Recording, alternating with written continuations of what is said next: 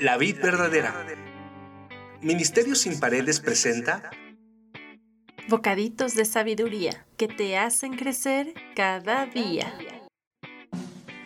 Escúchalos diariamente con atención y abre tu corazón. Están inspirados por Dios y son útiles para enseñar, para censurar, para rectificar las cosas y para educar de acuerdo con lo que está bien, a fin de que el hombre de Dios esté perfectamente capacitado y completamente preparado para realizar todo tipo de buenas obras. Bocaditos, de, sabiduría que te hacen crecer cada día. Cada día empezar de nuevo.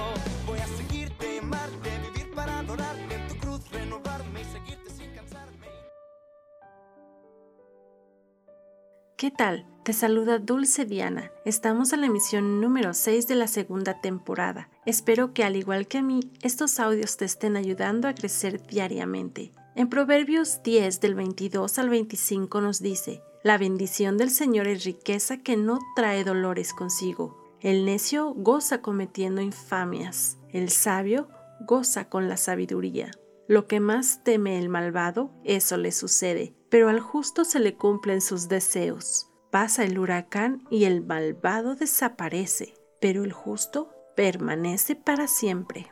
Algunos capítulos atrás hablamos de que Dios no está peleado con las riquezas, al contrario, Él es el dueño de todo y quiere compartirlo con sus hijos. Este tipo de riqueza que Él da le llamamos prosperidad. La prosperidad es un tanto diferente a la riqueza. La riqueza se define como el estado de tener posesiones de valor o dinero en abundancia, pero la prosperidad es un estado que define el bienestar general, es decir, en plenitud hace referencia al latín prospere, que significa la causa de ser exitoso o ser feliz. Es por ello que esta riqueza de la que Dios habla en la primera parte no trae dolores consigo, porque nos está enseñando que seremos felices y plenos en todas las áreas de nuestra vida, no solo en la financiera. Dios no prospera a un necio de forma duradera si tiene en su corazón tanta maldad. Cuando alguien atesora en su corazón el dinero, la avaricia y la ambición, le destruyen poco a poco. Terminan con sus relaciones, con su pareja, con su familia y por supuesto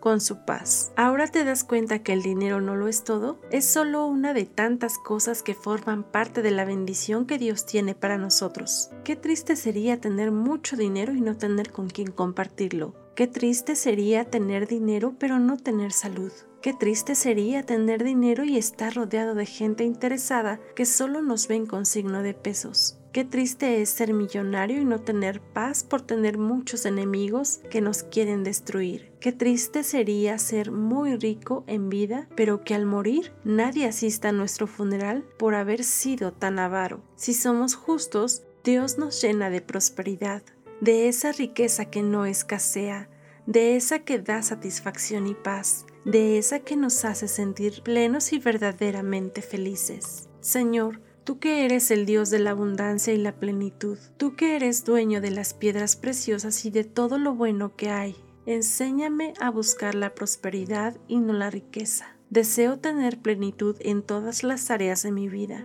Dame la dirección para encontrarla. Ayúdame a ser justo para saber que el dinero no lo es todo, que solo es una parte de todo lo que tienes para mí. Gracias por todo lo que me has dado hasta ahora, pero ya no quiero tener escasez en ninguna área. Es por eso que necesito que formes parte de mi vida. Amén. Imagínate ayudar a tanta gente y dejar un legado para permanecer siempre en los corazones de muchas generaciones. Sería maravilloso poder usar el dinero correctamente, ¿no crees? ¿Y a ti qué te gustaría ser? ¿Rico o próspero? Bendiciones y hasta pronto.